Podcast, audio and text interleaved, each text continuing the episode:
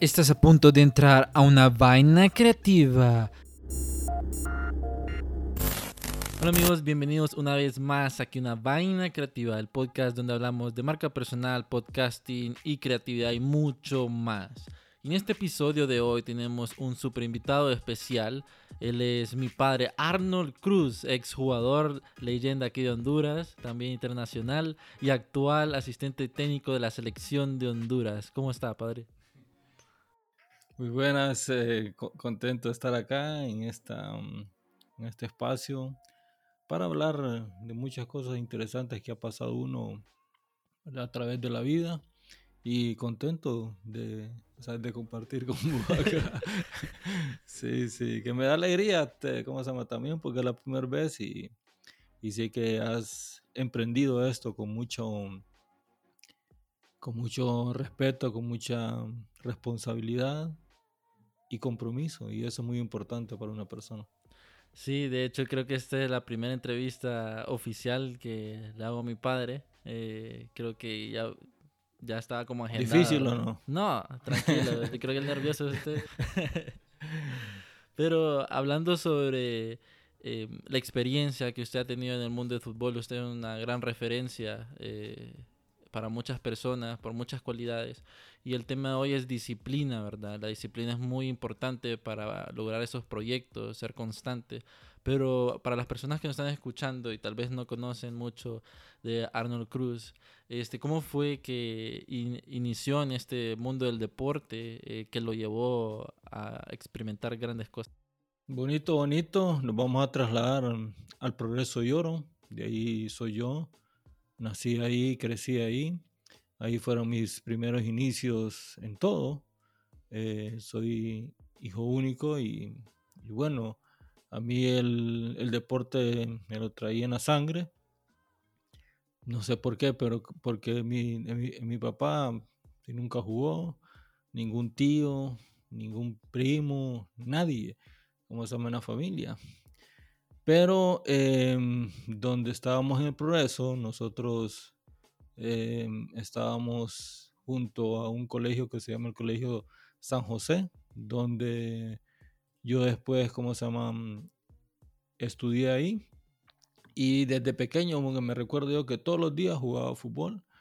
Pero eh, ahí es donde voy yo y hago siempre mucho énfasis en esto de que los padres para uno es, es, es una fuerza importante para el desarrollo de uno ya en el futuro. Y no, no sé si directa o, eh, como se llama, indirectamente, eh, a uno que lo, o sea, que lo, eh, ¿cómo te digo? Como, como que lo afecta. Si educaron, o sea, de una forma, para mí, correcta, pues. a mí siempre me, me decían, eh, vas a ir a la escuela. Yo, yo me recuerdo que, ¿cómo se llama? En la escuela estuve unos años por la tarde y, y, otros por la mañana. Pero sí, yo a las cinco y media estaba arriba. Te estoy hablando de un niño de 6, 7 años, pues, porque iba a la escuela. Em, regresaba, tenía que comer sí o sí, tenía que hacer tareas sí o sí, ¿Para qué? Para poder ir a jugar. Si no, no iba a jugar. Y eso se respetaba, pues, ¿verdad? Porque ya había mm, un ejemplo también de mi papá. El, eh, ¿cómo te digo? Si por ejemplo el acostarse temprano, igual es un ejemplo que yo tuve de mi padre y de mis tíos que temprano en el progreso ya estábamos, como se llama, durmiendo, porque al día siguiente que nos levantábamos temprano. Y eso te va dando una, una fuerza interna, mental. Y ya después, cuando enfrentas la vida, que hay muchas cosas en la vida, eso no, si no te afecta. Em, yo que me recuerdo igual también de que cuando comencé a jugar, eh, siempre que me decían, Arnold, vamos a entrenar el equipo de básquetbol, porque antes también jugaba de básquetbol.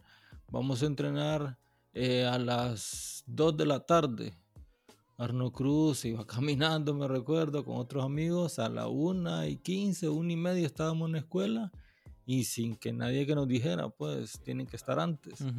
Entonces eso va también de los ejemplos y de las correcciones que uno tiene en la casa cuando es pequeño, porque cuando es pequeño creo yo y siento y así es, es donde se repite y se corrige y se aprende mucho, ¿verdad? Los temas estos que estamos hablando, de responsabilidad, de ser honesto, de respetar, eh, de comprometerse, em, ¿verdad? Palabras que a mí que me llenaron muchísimo. Yo les, o sea, yo les comento algunos de que, porque estábamos viendo la, la, mm, si la, mm, si la educación de, de Japón, sí. que a veces cuando, saludan, ¿verdad? Se agachan y algo por el estilo. Eh, en mi casa, cuando, cuando me levantaba, tenía que ir a saludar con las dos manos juntas y agachándome. Entonces, para decir bendiga Tati, bendiga tía o algo así, y lo tenía que hacer siempre, pues. Entonces, eso te va formando un carácter, te va formando algo de respeto a las personas. Entonces, eh, ¿verdad? Por ahí comenzamos.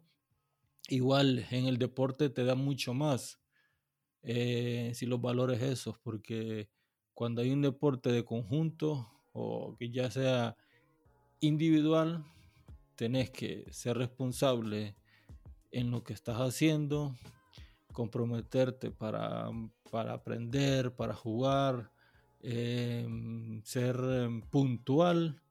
Y eso a la larga uno le, le da muchos beneficios. Y mis comienzos en el progreso fueron así pues verdad incluso cuando habían potras me recuerdo yo que a, a las tres comienza nosotros por estar ahí, nosotros estábamos tipo 2.15, 2 y media, para que nos escogieran, pues, ¿verdad? Y eso nadie, nadie que nos decía, tenés que estar a tal hora, ¿verdad? Como repito, para mí fue una, una escuela de calle donde, donde en realidad sí, o sea, me formó eh, muy bien, y que lo digo muy bien porque eh, ya después, ya más grande, estuve en selecciones, estuve en equipos importantes en Honduras, estuve en el extranjero. Y esos valores que, te digo que yo aprendí desde, desde, muy chiquito, muy joven, eso para mí fue un valor importante cuando uno está afuera, porque cuando uno está afuera, eh, esos valores incorporados se los pone en práctica, entonces no tiene ningún problema, ¿no? Interesante, porque sí, este, cuando iba a Lloro me recordaba esas historias que decía eh, Melito Aníbal, ¿verdad? Sobre que levantaban temprano y que querían jugar eh, ah, fútbol. Ah, y había que barrer también, porque teníamos un patio. Eh, me recuerdo hoy que, bueno, y eso a veces uno cuando es jovencito eh, y adolescente se enoja, pues. ¿Y por qué me ponen a, a, mí a barrer? ¿Por qué me ponen a hacer esto? ¿Por qué me ponen a chapear? Y así, pues, pero eh, a veces que me ponía como se me enojado internamente, porque si yo lo expresaba, venía el fajazo. y entonces ya estaba mm, eh, como avisado y yo lo hacía, yo lo hacía, yo lo hacía y aprendí. Y mira que no aprendí a hacer trajes ni pantalones porque a veces eh, mi papá no me, no me obligó, pues. Y yo miraba y todo, pero sí aprendí, por ejemplo, a planchar a coser y a hacer unas, eh, unas piezas de, de pantalones, pero trajes nunca pude hacer. ¿Por qué? Porque no me, o sea, no me puse, estaba en otras cosas también, en escuela y todo, pero sí, que mi papá eh, fue un, como te digo, fue un maestro para muchos, eh, que me recuerdo que llegaban allá a la casa para aprender ese oficio de la sastrería y son muy agradecidos. Incluso fíjate que me encontré a un señor en el registro nacional de personajes como 8, años, señor ya.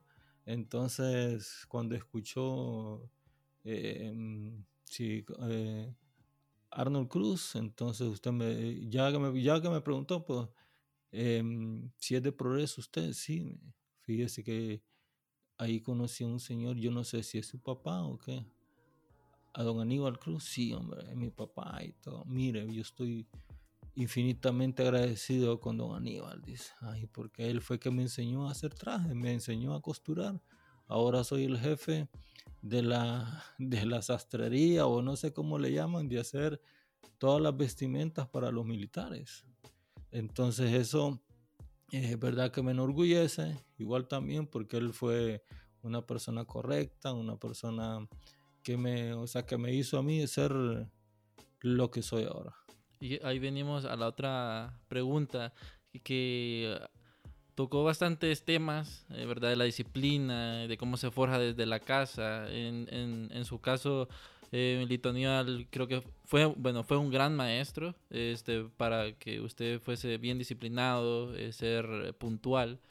Y ahí es donde mm, viene esta pregunta, si ser disciplinado eh, se nace o, o, se puede aprender después, o la base es el, eh, como la niñez o la adolescencia. Sí, ah, para, para mí, en el caso mío, de mi experiencia y por lo que he visto y por lo que he escuchado, eh, los valores se refuerzan desde la casa, uh -huh. desde que sos pequeño, porque mm, cuando ya estás grande, ya tenés eh, ya tus años, que vos, que uno piensa de que el mundo es de uno y todo, es bien difícil que a uno eh, le inculquen, por ejemplo, mm, la puntualidad, uh -huh. ¿verdad? Yo me recuerdo que tenía compañeros en selección y equipo de que entrenábamos a las 3 y llegaban a las 3 en punto. Y, o, o a las 3 y media, ¿verdad? Entonces, como que le vale, pues. Y, y no, para mí desde pequeño es importante eh, que le enseñen a uno, que lo corrijan y que lo corrijan bien. Uh -huh. Es como cuando vas a la escuela y el profesor te enseña a escribir y está atento para que hagas bien la caligrafía y todo, entonces se, seguro que vas a aprender bien cómo se llama, cómo se llama escribir, uh -huh. ¿verdad? Entonces eso es muy importante, eso de los maestros igual también se refuerza, pero más cómo se llama en la casa, porque uh -huh. uno pasa ahí, uno está siempre con los papás y pero yo creo de que ahí es para mí el, el, el, el, punto muy importante que a uno le enseñen desde la casa y que le enseñen uh -huh. bien, que los padres sean, como te digo, más, eh, más incisivos con el hijo, para que es cierto que los tiempos cambian, pero hay cosas que no cambian, pues, uh -huh. el respeto, el compromiso, la responsabilidad, la honestidad eso es muy importante, o sea, desde la casa. Sí, qué interesante y importante todo lo que eh, mencionó. Y ahí tocó sobre el tema de la selección y los jugadores. Este, hablando un poco de los valores y la puntualidad eh, y la disciplina. Eh, ¿Usted piensa o ha tenido una anécdota donde algún jugador o compañero que ha visto no ha sido muy disciplinado y ha tenido como eh, como las características para ser un gran jugador, pero por no ser, no ser disciplinado no pudo brillar. Sí, así es. He visto mu muchos, no solo aquí en Honduras, sino que afuera también, de que tienen grandes condiciones, ¿verdad? Futbolísticas, eh, técnicamente, eh, bien pues, pero a veces también, por no ser humildes, también en la casa de uno le enseñan también a, para mí, a ser una persona humilde, pero no tonta, uh -huh. ¿verdad? Entonces a uno le enseñan a que eh, si te dan un par de tenis en aquel tiempo, yo no pedía Nike o algo por el estilo, me daban lo, lo que, lo que ellos podían, lo que había. Me, me acomodaba y lo disfrutaba, ¿verdad?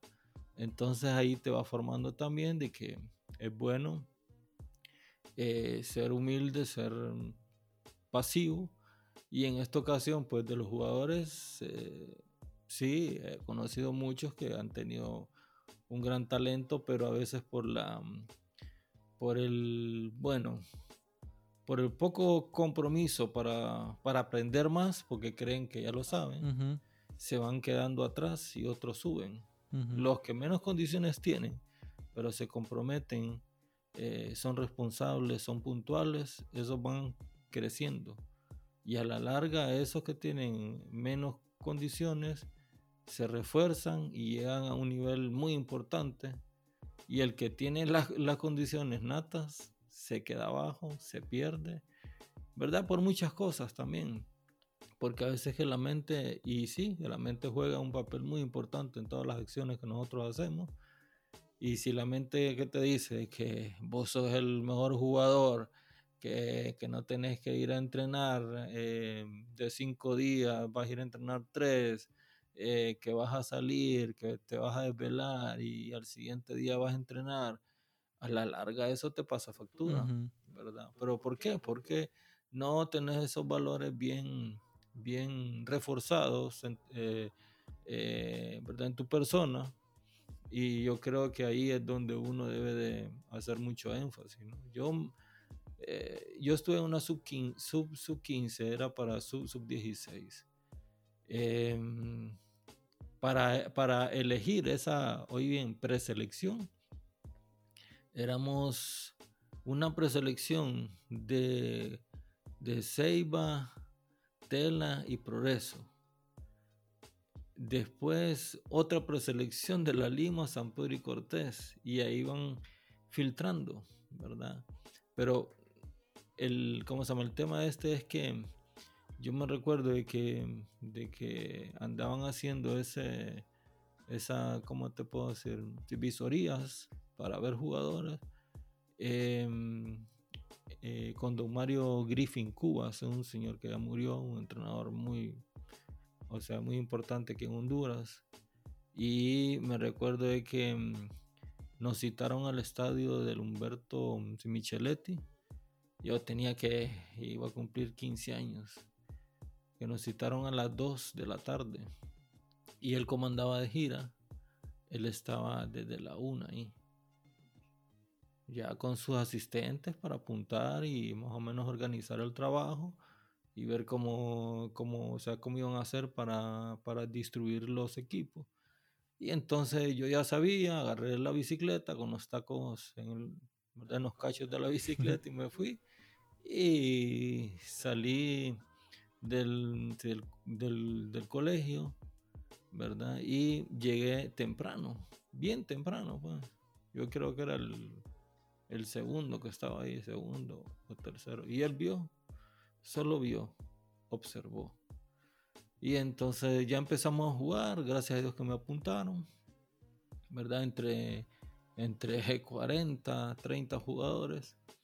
Y después en una charla él dijo de que habían dos jugadores que, lo felicitaban porque tenían interés, estaban eh, muy temprano y para un jovencito eso es muy importante. Yo, yo, yo que me recuerdo y, entonces eh, sí comentó de que esos que son eh, puntuales em, van a, o sea, van a triunfar en, ya sea en el deporte o en otra actividad, si estudian, que me recuerdo que dijo. Y bueno, esas palabras se me quedaron, pues entonces eh, son uno de los, de los muchos ejemplos que uno puede tener. no, qué interesante porque sí, la disciplina, ser puntual, este, se ve reflejado en un montón de cosas y tal vez eh, bueno, está ese dicho, ¿verdad? Que los hondureños no son puntuales y todo eso. Entonces hay que como mejorar como lo que... Hay una anécdota de eso. Eh, Bennett estuvo en Argentina, ¿no? Sí. Gran amigo mío, carnal, como le digo. Yo lo respeto mucho y que lo admiro porque jugar en Argentina más de ocho años, ser campeón, eh, y en aquel tiempo para él que solo habían como dos de raza negra, o uno, era duro, pues, difícil. Y Bennett llegó y triunfó, ¿verdad? Y me recuerdo que lo convocan a, la, a, la, selección. No sé si era para Francia 98 o Estados Unidos 94, no me acuerdo, pero él vino acá a Honduras y como uno se adapta a lo, al profesionalismo de los países, por ejemplo Argentina tiene un, un, un alto grado de, de, de como te digo, profesionalismo tanto en, la práctica del deporte, con la prensa. Y entonces vino aquí a Honduras y con, cuando vino toda la prensa, bien, eh, bien, como te digo, como, como emocionada, pues, porque Bennett venía y que lo querían entrevistar. Y él dijo, bueno, nos vamos a ver en, en la federación, creo yo, a las 5 de la tarde. Ok, y Bennett estaba ahí desde las 4 y 40, pues. Y arreglaron todo, todo. Y eran las 5, 5 y 5 y solo habían como, como, como tres periodistas y los otros venían en camino, que esto y lo otro. Muchas gracias. Eh, yo dije a las 5, así que no, eh, no estaremos viendo. Con permiso. Puch. Se fue. y a veces dicen, no, es que es muy, es que es muy soberbio, pero si alguien te dice a las 4, tenés que estar antes, pues. Eh, como el avión, el avión si no está a tiempo, que te deja, pues. Entonces son cosas que uno ha tenido como ejemplo y, y, a veces cuando uno está afuera, ¿verdad? Mucho tiempo se da cuenta de la valía que tienen esas palabras, pues, la puntualidad, el compromiso, la responsabilidad, porque a uno que le exigen mucho más afuera. Y uno acá, pues, eh, a veces que se acomoda, em, pues, por ejemplo, con los partidos de Liga Nacional antes, decían a las 4, comenzaban a las 4 y 15, algo por el estilo, 4 y 10. Cuando hay partidos de CONCACAF, de la, de la, de la, de la CONCA Champions, de la, de la Liga de Naciones, aquí están listos porque la televisora les dice a las 7 en punto empezamos. Si no, tienen problemas, una multa exagerada. Y entonces todo el mundo se prepara. Ya está eh, Los árbitros, el, el, ¿verdad? el comisario, los jugadores y todo para salir en tiempo y forma. Por eso es que a uno cuando hay partidos internacionales, ya sea de equipo, de selecciones, le dan una hoja, ¿verdad? como de, mm, eh, del, horario, de la cuenta regresiva que uno tiene. A tal hora llegan, a tal hora es la revisión de los uniformes, a tal hora es la revisión de los pasaportes, a tal hora salen a calentar, a tal hora entran para, para el camerino, a tal hora salen, cuántos minutos es, cómo se llama el himno, y ahí, ¿verdad? Entonces hay una programación. Entonces uno ya se programa para eso y eso pues ya viene, ¿verdad? Eh, como se han incorporado muchas cosas, pues y antes me recuerdo que en Liga Nacional no se hacía así. Entonces uno tiene que mejorar acá, ¿verdad? En Honduras porque eso es muy importante. Eh, ser puntual, ¿verdad? En las situaciones que, o sea, que uno enfrenta. Sí, ah, porque además es el tiempo eh, de otras personas, ¿verdad? No, no uno va a estar esperando eh, tanto tiempo por una cita. Como lo decía, es cosa de respeto. Hablando un poco em, sobre todos estos valores de ser puntual, responsable, em, ser humilde, ¿verdad? No creerse un montón de cosas. Trasladémoslo a, ahorita, a lo actual. Eh, hay muchos jugadores, muchas personas de que tienen ese reto de ser disciplinado en algo. Por ejemplo, eh, quieren bajar de peso, quieren hacer el ejercicio, pero, o quieren sacar un proyecto, pero tienen la disciplina como que la tienen regular o muy baja y dejan ese proyecto que posiblemente iba a ser un éxito, pero por no ser constantes eh, lo han dejado. Eh, otras personas, por ejemplo, a su edad se mantienen, corren, se levantan en la mañana, tienen una rutina, le dicen la rutina de los campeones porque es una disciplina, pues. ¿Usted cree o cómo, cómo cree usted que las personas pueden atravesar como ese muro de que dicen no puedo ser disciplinado, este, cómo hago para construir esta rutina eh, para lograr las cosas que primero se, se tiene que convencer de, de, que, o sea, de que lo puede hacer. Hay que convencerse que sí puede, siempre y cuando quiera. Porque a veces eh, a uno le dan muchos ejemplos, eh, muchas situaciones, pero lo más importante es convencerse uno. Saber de que uno puede, ¿verdad? Tener fe, eh, tener mm, convencido de que, de que no va a ser fácil, porque cuando uno, por ejemplo, ya grande quiere hacer esas cosas, se le complica un poco más porque no tiene un hábito desde pequeño. Como es como leer también. Exactamente, como leer, ¿verdad? Como, por ejemplo, eh, hacer ejercicio ya grande, cuesta más, pero si uno tiene un hábito de, de hacer ejercicio desde pequeño, eh, no le cuesta, pues, ¿verdad? Puede parar, ¿verdad? Un tiempo, pero ya tiene cierta base de, de técnica y todo, como leer también, pues. A uno le cuesta más cuando uno es grande y empezar a leer, o empezar mm, a leer y al mismo tiempo, em, eh, si resumir o pensar que es lo que está leyendo, entonces, pero si lo haces desde, desde pequeño es mucho más fácil. Pero acá en este caso, por ejemplo, sí, hay que convencerse que uno puede hacerlo primero, informarse bien, ¿verdad? Para lo que uno va. Eh, y después, eh, eh, aunque le cueste, uno tiene que ser disciplinado con la rutina que, o sea, que se le da, ya sea en el deporte o en otra actividad, ¿verdad? Por ejemplo, cuando uno trabaja, porque, porque tu servidor también ha trabajado afuera del deporte. Entonces, em, eh, el ejemplo de uno es muy, muy importante, pues, Y, y que la gente siempre uno está, siempre sobre uno están pendientes de qué es lo que va a hacer y esto y lo otro. Entonces, yo creo que es esas personas que tienen esa intención, lo más importante es convencerse que sí pueden, que se informen bien a lo que van y después ejecutar. No va a ser fácil, pero se puede ejecutar.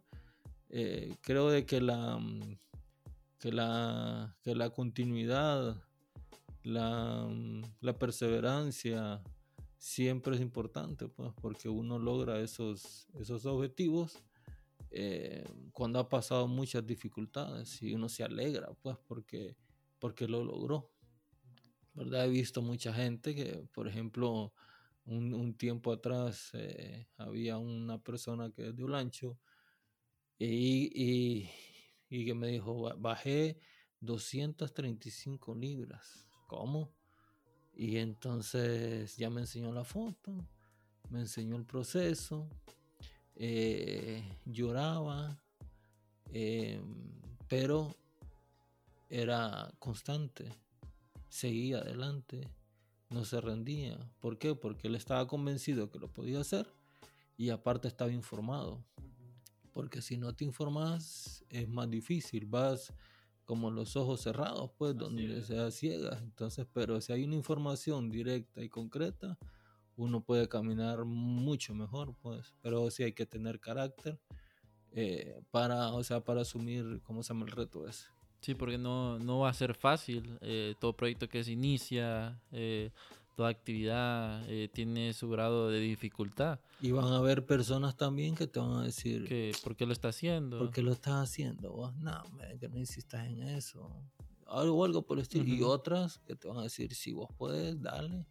¿Verdad que te apoyan? Entonces ahí es donde uno debe de escuchar los buenos consejos y tener ese convencimiento interno. Ahí es la parte del factor mental, que esa es la parte donde a muchos nos traiciona, ¿verdad? Que decimos, no, no puedo, ¿por qué sigo? No miro resultados, tal vez en el podcast la gente no me escucha, yo sigo, soy constante, soy disciplinado con mis posts, soy disciplinado con las cosas que hago, pero la gente no me escucha, pero después, después de un tiempo, ahí se miran los cambios.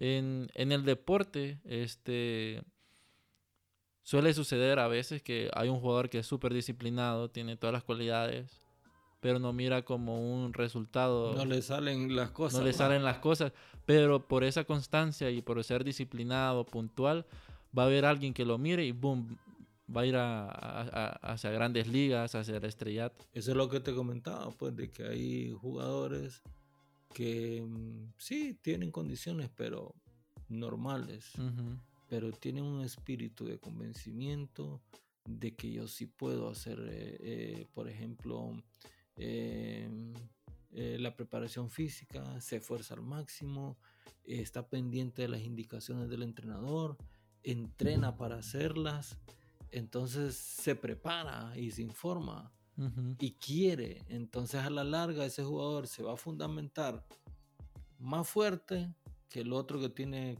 condiciones, que se ha quedado solo con sus condiciones, pero este eh, crece mucho más. Y a la larga, ya sea un futuro corto, un futuro largo, ese jugador va a ser eh, algo atractivo para los entrenadores, porque no, no, es problemático, es disciplinado, em, trabaja, quiere aprender y cuando le dan esa oportunidad, él aprovecha. ¿Por qué? Porque tiene todos esos factores anteriores. Pero si no se prepara, no quiere y le dan la oportunidad, no la va a aprovechar y va para afuera. ¿Verdad? Porque el fútbol así es. Si, si una persona le dan la oportunidad que se prepare, pero no quiere, ¿verdad? Medias. Y cuando le dicen, bueno, hoy vas a jugar o entras de cambio y no hace nada. Entonces. Perdió la oportunidad. Perdió la oportunidad y que venga otro. Sí. Entonces es muy importante hacer eso, como se me en la vida. No solo en fútbol, pero como te relacionamos el fútbol porque también es algo similar a lo que uno pasa en la vida. Momentos alegres, momentos tristes, tristes, perdón. Y, y ser fuerte en todos los aspectos. Ahorita, eh, mientras hablaba, este, solo me recordaba como eh, de estas cosas, de lo que pasa un futbolista, ¿verdad? Todos esos retos, todas esas cosas que no se miran en la televisión, en la cancha, que uno lo vive y solo los familiares saben eh, las preocupaciones. Y ahí es donde, un, poquito saliéndome eh, del tema, este, ¿cuál fue ese reto que usted tuvo cuando ya pudo, cuando nació Jean-Pierre, cuando ya estaba jugando fútbol, pero ya también tenía un hijo a temprana edad? Eh, ¿Cuál fue ese reto de ser disciplinado y mantener las dos cosas? Sí, yo me recuerdo que, bueno, estábamos solo tu mamá y yo y, uno asiste, entonces eh, ya hicimos todos los trámites y va, uno asiste y todo. Y estábamos solos, pues. Y yo tenía que ir a entrenar al día siguiente. Me recuerdo de que mm, eh, el director técnico solo que me dio dos días de permiso, pero para que llegara en la tarde. No que no iba a entrenar. O sea, de que, ¿verdad? Él sabía que esos dos días yo me iba a desvelar, ¿verdad? Y entonces por la mañana que ellos entrenaban, yo no entrenaba. Pero por la tarde, tipo 4 de la tarde, yo iba a entrenar con el preparador físico, ¿verdad? Entonces, eh, ya después llegó tu bisabuela y, y, tu, y tu abuelita y que nos ayudó. Otro hubiese sido, yo le digo al profe, deme otros dos días o otros tres días para ir a entrenar hasta en la tarde. Pero no, rapidito yo me acomodé porque, porque yo sabía de que el trabajo me daba otras cosas. Pues, ¿verdad? Entonces no quería perder eh, para entrenar siempre quería entrenar, aunque, aunque estuviera un poco desvelado, pero fue una, fue una situación bastante bonita porque tenía dos responsabilidades, una más grande que era, que era hacia la familia y la otra pues el equipo. Entonces, em, cuando los directores, los jefes miran de que una persona es, tiene esas características y, y se nota que quiere estar siempre Em, y quiere, em, quiere fortalecer más al grupo y es uno más, ellos eh, le, le, dan ese ok, pues por ejemplo a mí que me dieron si los dos días para que fuera hasta en la tarde, ¿verdad? Incluso me decían, no, quédate ahí, pero yo quería entrenar porque no quería perder, porque estaba en el cuadro, en el 11 titular, y entonces no quería perder, porque ya si perdés eh, un espacio, hay dos atrás tuyo, pues, ¿verdad? No prestar las camisetas, como me decían a mí. Entonces fue una, una mm, bonita relación, ¿verdad? Donde ahí eh, no sé, ahí mm, eh, me, me, sentí así bastante mm, eh, comprometido con la situación, pues, ¿verdad? ¿verdad? Comprobé y experimenté de que cuando uno es organizado y quiere, pues eh, las cosas le, le salen bien y cuando no le salen hay que persistir, insistir hasta que haya ese momento para que las cosas estén bien. Sí, yo me acuerdo que también este, ese era un factor clave, ¿verdad? Eh, cuando estuve a entrenar, yo estaba chiquito, eh, miraba el esfuerzo de, las dos cosas cuando viajaba, pues. Eh, son cosas que a veces no se miran, pero personas que son disciplinadas, que son organizadas, saben darle el tiempo a la familia entre trabajo y, y, las cosas personales, no se pierden esos bonitos momentos. En, en cuanto ahorita, este, está esto que dicen, de hecho en el podcast este, anterior, estábamos con otros amigos, estábamos hablando sobre fútbol, ¿verdad? Y mm, hablábamos también de que cuando el jugador se retira, eh, deja de ser disciplinado y a veces se engorda, eh, que la, la, es el típico rebote, ¿verdad? Pero hay ciertos jugadores que, que no son así este, que se mantienen disciplinados, se mantienen haciendo como la misma rutina que, que, han hecho siempre, ¿verdad? Y me gustaría saber que nos compartiera cuál es su rutina para mantenerse eh, siempre ejercitado, siempre activo, eh, leyendo y todas esas cosas. Sí, yo, yo, desde que comencé a jugar miraba a veces gente que se retiraba. Cuando era más chaval, venía tipo 18, 19 cuando comenzaba con Olimpia. Y miraba que si decían, viene el exjugador tal o allá va el jugador tal. De 10 ponerle uno estaba bien físicamente. Pues. De ahí todos. Eh, ¿Por qué? Porque mm, uno que no no les interesaba, eh, ¿cómo se llama? A lo mejor su cuerpo, solo cuando estaban activos. Y, eso pues eh, es conocimiento también, porque si a uno que le dicen que el ejercicio para personas que juega fútbol o que no juegue fútbol es importante, si puede hacerlo, hágalo.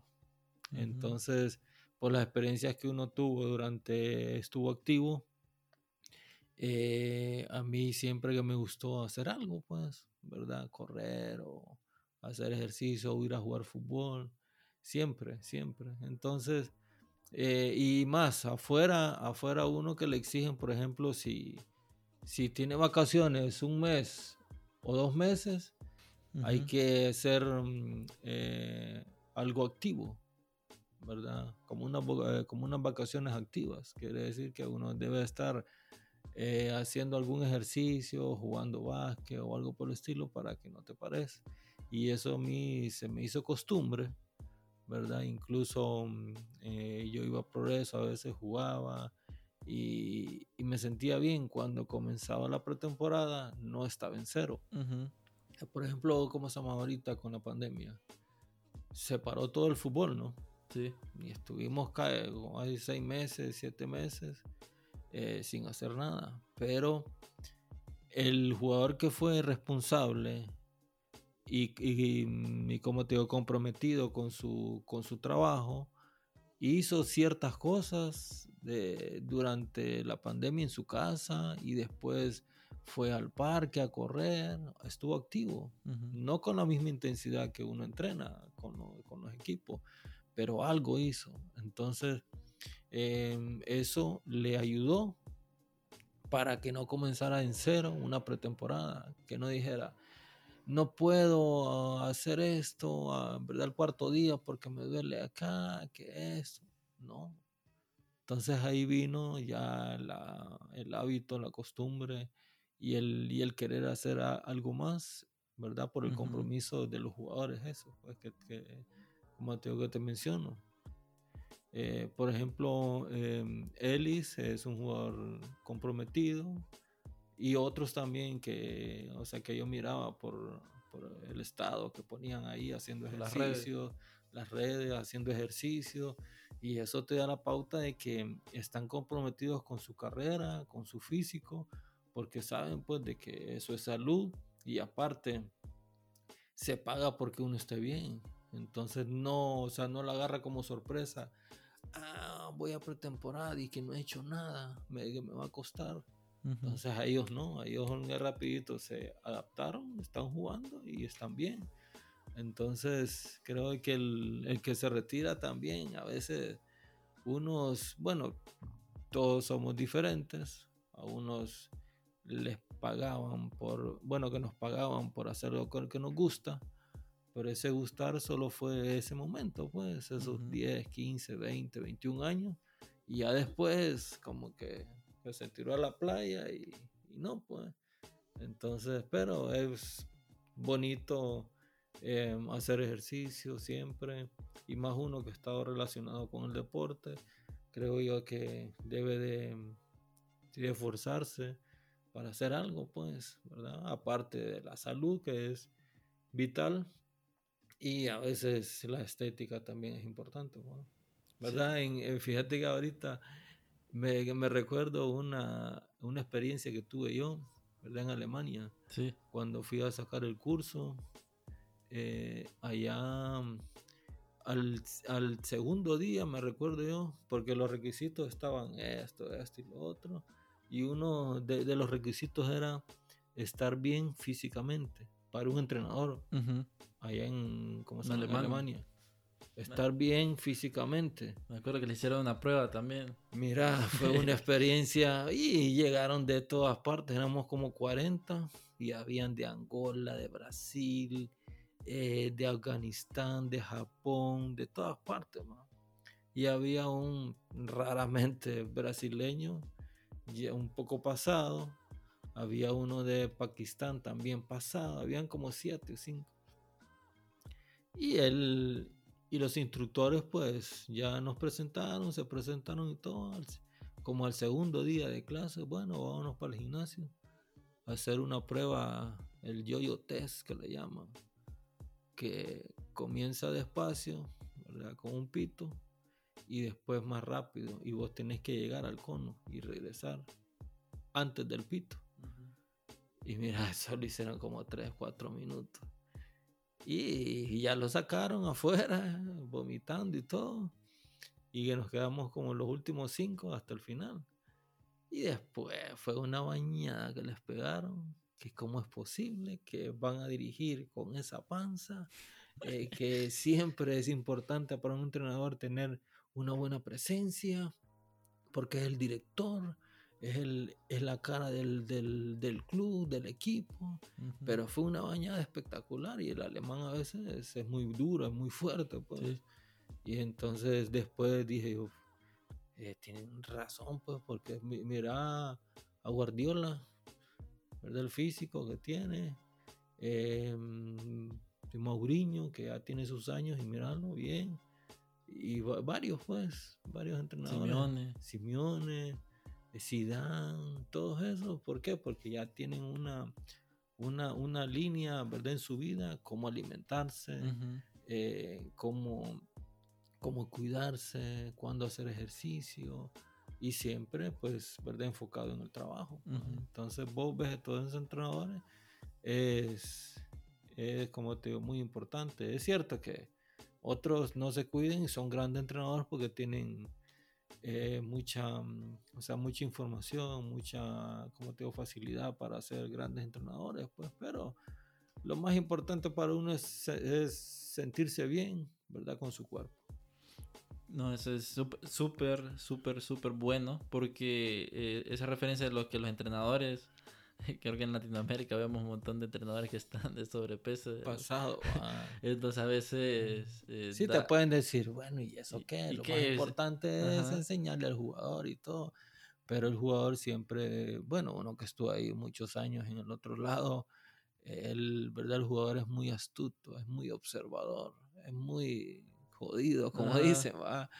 Entonces uno observa pues al entrenador cómo viene, toda la vestimenta, cómo se para, eh, si tiene buen físico, si habla bien o algo por el estilo, pues. Y es importante también de que el entrenador, bueno, en su capacidad, eh, cuando se puede, dar ejemplos, pues, cómo, cómo, correr, cómo exactamente el toque de la pelota. Simeone que se mete, pues, porque está más o menos joven igual también, ¿verdad? Pero se mete y a veces da un control y un pase fuerte, que, es lo que quieren. Entonces, es bonito siempre estar en esa forma y, bueno, para gustos colores, pero para mí es importante siempre estar bien. No, ya saben todos, este, de que deben ser disciplinados. Eh, creo que el deporte es algo muy bueno que, bueno, los padres, madres que nos están escuchando, eh, que lo implementen, ¿verdad? Que que jueguen algún deporte, no que los obliguen, pero que sí, que estén metidos en una actividad que los vaya a ser disciplinados, este, que sean puntuales, porque eso se va a ver, reflejado en un futuro y les va a ayudar mucho en sus proyectos, en sus emprendimientos, en el deporte, en todo lo que haga, este, el deporte te ayuda bastante. Fíjate que eh, como ahorita que estás comentando que decir de que los papás deben de poner a los hijos en una escuela de fútbol o de taekwondo, lo que sea, eso que le, que, le inculca mucha este, disciplina, cómo se llama el niño, por el horario, qué es lo que va a hacer, cuándo va a salir, cómo cuidar, siempre y cuando el entrenador esté informado, esté capacitado para enseñarle todo transmitir ¿verdad? Todo eso. Y hay cosas pequeñas que para otros son grandes, pues. En el Sao Paulo, me recuerdo, yo ahí estuve unos días, como una semana. Em, allá todos andan con el uniforme. Y hay un director deportivo de cancha que está pendiente de todo, de todo. Y yo me recuerdo que éramos como 28 jugadores. Y un jugador andaba un color de media diferente. Yo no te digo blanco y azul, sino que si era azul, el azul que andábamos todos era azul fuerte. Él, era, azul, azul clarito y se fijó. Yo me recuerdo bien esa, esa, esa acción y se fijó y se vino desde allá y le habló a, ¿cómo se llama? Al utilero. Eran cuatro utileros. Y entonces me recuerdo que le gritó ahí, ¿Cómo es posible que no se van a fijar que tal jugador anda otra media? Entonces yo me estos por eso es que son grandes. Son de la élite. Son de la élite. Porque se fijan en las cosas pequeñas, ¿verdad? Que a la larga son grandes, pues. Otro hubiera decir, no, que entrene tranquilo, no pasa nada. Pero son cosas que uno va aprendiendo y las quiere transmitir para que el joven a la larga, pues, si no es un gran jugador, sea una excelente persona. Aquí viene, bueno, eso es, eso es cierto, ¿verdad? Los pequeños detalles eh, son súper importantes. Tiene una pregunta porque ya estamos yendo a la parte final. Sí, ya es rápido, se, se, nos está yendo el tiempo. Pero aquí viene una pregunta un poco alejado del tema principal, ¿verdad? Este, a mí me gustaría saber, eh, porque lo hablamos en, otro podcast, ¿verdad? Que a veces los padres, eh, el logro que llegan a tener, porque son muy exitosos a nivel mundial, ¿verdad? Eh, ponen la vara muy alta. Y a veces los hijos quieren seguir los mismos pasos que el padre, pero tal vez la presión por lo que dejó el padre este, sea muy, muy fuerte, ¿verdad? Y, lo hemos visto como Beckham, los hijos no, no, siguieron los mismos pasos que él. Este, hemos visto otros jugadores que, que no siguen los pasos de él. Y me gustaría saber su opinión de la decisión que yo tomé este, al no seguir esa vida de, fútbol. Porque eso me recordó, sería interesante pues en esta plática que, que tenemos. Sería, interesante que... ¿Qué, qué, qué, es lo que usted, qué, qué es lo que usted opina Ah, ok. no, bueno, en primer lugar que te felicito porque mm, eh, comprobaste de que se puede jugar fútbol y estudiar. No es fácil. Eh, lo digo porque lo comprobé de que estuviste en la universidad y en corto tiempo sacaste el título y al mismo tiempo jugando. Y no jugando porque querías, querías, te gustaba y al mismo tiempo era una responsabilidad, ¿verdad? Y, mm, y sí, yo creo que a veces, eh, más acá en estos países que, que, que, ¿verdad? Cuando miran al hijo de X o Y persona, eh, ya le exigen demasiado a corta edad, ¿verdad? Y eso a veces, quiera o no, al jovencito le afecta, pues, ¿verdad? Entonces, yo siento que tomaste una decisión acertada porque ya sos un, un, profesional, ¿verdad? Eh, siempre hay, hay, otros amigos del fútbol y, y, que están ahí relacionados y que, y que ya están grandes y que tienen hijos, dicen que salga de secundaria. ¿A, qué hora, eh, eh, ¿A los cuántos años salen? ¿16? Sí, 17, 16. 17, ok. Que se dedique 17, 18, 19, 20 años a jugar fútbol al 100%. Que coma y entrena y a full. Eh, y si a los 19, 20 años miramos que no, no da bola, no da bola como dicen, entonces que salga el fútbol y que comience la universidad. ¿Verdad? Ese es uno de los pensamientos de otros. Pero otros dicen, no, mejor que salga rapidito porque tiene continuidad de estudio, que salga y después pruebe en, el fútbol o que vaya probando en el fútbol.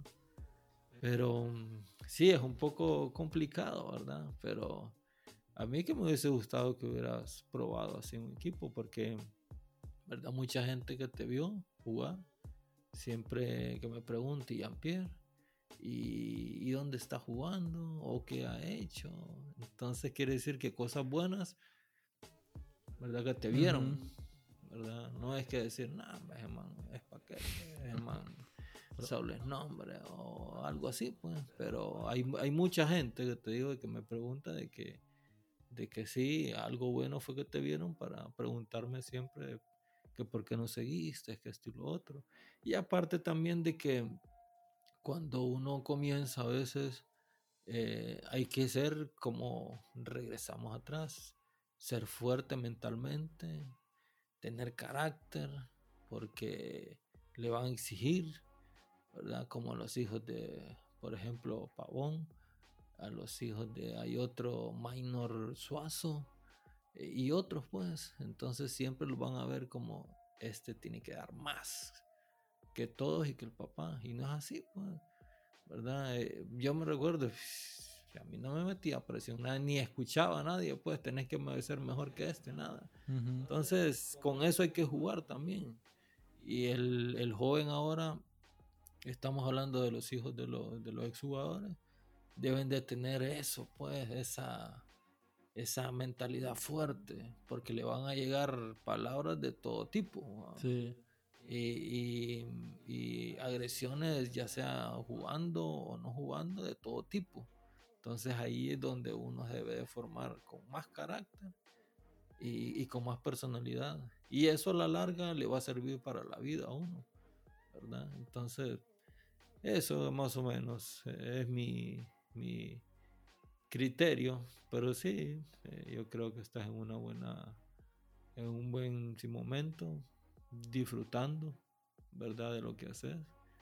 Te comprometes y eso es muy importante. A veces decís, que esto no me sale, pero adelante y, y a la larga salen, pues. Es como cuando uno practica tiros a marco o recepción rápida si lo repetís y a veces la tiras para afuera, a veces la tiras para silla, a veces la, la, pones al marco y ahí vas repitiendo hasta que te hagas costumbre y ya con más facilidad puedes hacer verdad las cosas que uno hace pues pero hay que insistir y persistir. Bueno qué interesante la respuesta creo que este no la sabía va. Sí creo que nunca le había hecho así tan directa pues creo que este ha sido el mejor espacio. Pero, pero sí, eh, creo que en ese punto cuando me acuerdo que yo le dije que tuve, tenía que elegir, este, yo en algún momento, yo sentí como, pucha, si hubiese seguido o no, pero a medida que iba pasando el tiempo, mira que esa es como la mejor movida que pude haber hecho. Porque al final, y lo decía en otro, en otro podcast, podía utilizar lo que estudié y combinarlo con el deporte. Sí, porque ahora ya con lo que estudiaste eh, pueden haber varios caminos siempre con el deporte. pues. Se abren más puertas. Se abren más puertas, no solo pegarle a la pelota y estar en un que te paguen por jugar, sino que ahora tenés varias opciones. Eso de, de marketing deportivo, de director deportivo, de manager deportivo, eso siempre relacionado con algo que te gusta y que más o menos ¿verdad? Tenés idea a lo que va eso, pues, ¿verdad? Y bueno, lo más importante que hacer las cosas bien, honestamente, eh, informarse siempre y bien. Entre más capacitado esté la persona, mucho mejor. Y así puede enfrentar cualquier situación. Eh. bueno, eh, padre, ya hemos llegado a la parte, ya la parte final de este gran episodio. Hemos platicado bastante. Creo que este podemos seguir hablando de un montón de cosas, ¿verdad? Porque el fútbol es, grande, eh, su historia también. Para la gente lo puede buscar como Arnold Cruz, ahí sale en Wikipedia. Hay, hay un amigo, no amigo, sino que conocido de Ocotepeque. Sí. Me llamó para una entrevista y bueno, bien, excelente, Zoom y todo. Mira, estuvimos hablando casi una hora cincuenta, pero metiéndole de todo. y eso que faltó, pues, y él diciendo de que no hace falta esto, pero ya es muy tarde. oh, sigamos. Pero sí, hay muchas historias y gracias a Dios, pues, me puso ese camino como para, para caminarlo fuerte, bien, y dar o absorber, eh, ¿verdad? Muchas experiencias y transmitirlas, ¿verdad? Muchos jóvenes que quieren hacer algo y que eh, siempre escuchar a ¿verdad? personas con experiencia es muy importante. Y mm, última pregunta, porque está el segmento de la pregunta creativa. Este, ¿Ha pensado en crear algún podcast de Arnold Cruz hablando sobre estas anécdotas o entrevistando gente? Sí, sería bonito, pero a veces se salen algunas palabras que no es son, eh, son adecuadas, pues, pero... Cuando está en confianza. sí, porque, por ejemplo, he visto de que mm, hay, hay varias personas que entrevistan a jugadores o entrenadores y cuentan todas las historias, pues. Y yo, gracias a Dios, eh, tengo muchas amistades en todo, en todo el mundo, se puede decir. Hasta un eh, si japonés que trabaja en la federación. Sí siempre tengo contacto con él y, y, bueno, él tiene mucha experiencia también en esto del deporte y así en todas partes, pues hay un amigo, se llama Michael Emenalvo. Imagínate cómo es el mundo. Fue mm, seleccionado de Nigeria para Estados Unidos 94. Después, eh, en verdad, coincidimos eh, en el San José Clash. Eh, y muy atento conmigo, esto y lo otro. Ahora es director deportivo del Chelsea.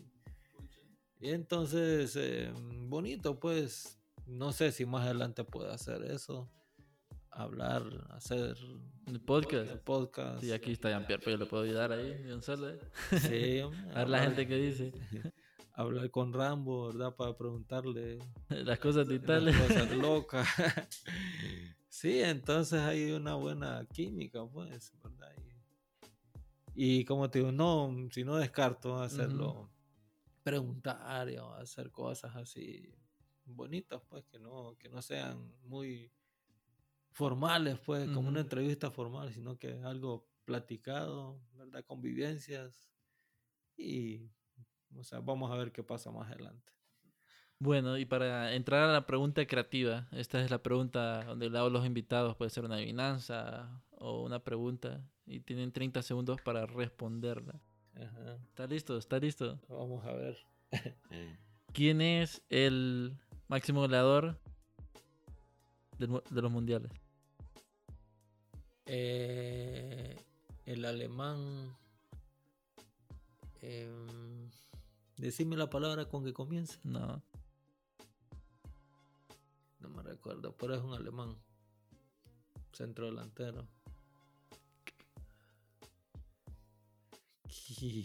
Con M comienza el primer nombre.